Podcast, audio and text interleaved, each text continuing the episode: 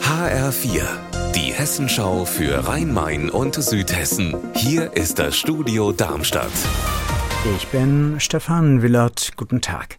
Bei Gräfenhausen an den Rastanlagen an der Autobahn 5 zwischen Langen und Darmstadt streiken die Lkw-Fahrer des polnischen Speditionsunternehmers Masur weiter.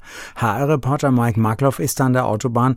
Wie ist die Situation bei den Fahrern, die ja seit Wochen neben den Lkw auf der Straße leben?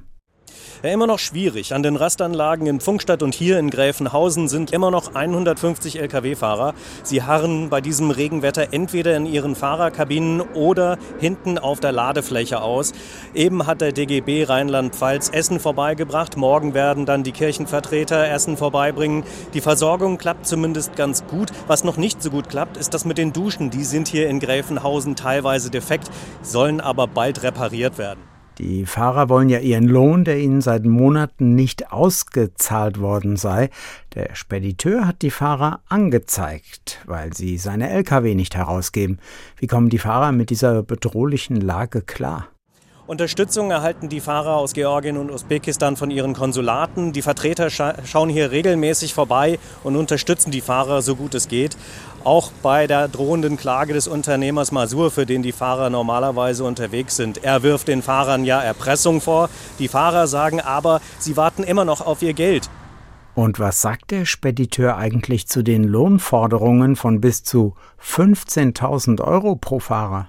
Einem der Fahrer soll der Unternehmer gesagt haben, er solle die Waren ausliefern, dann nach Polen zurückkommen und dann würde er sein Geld erhalten.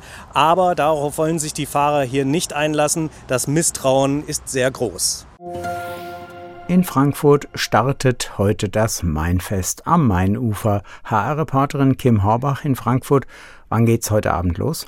Heute Abend um 18 Uhr ist offizielle Eröffnung mit Wein aus dem Gerechtigkeitsbrunnen auf dem Römerberg.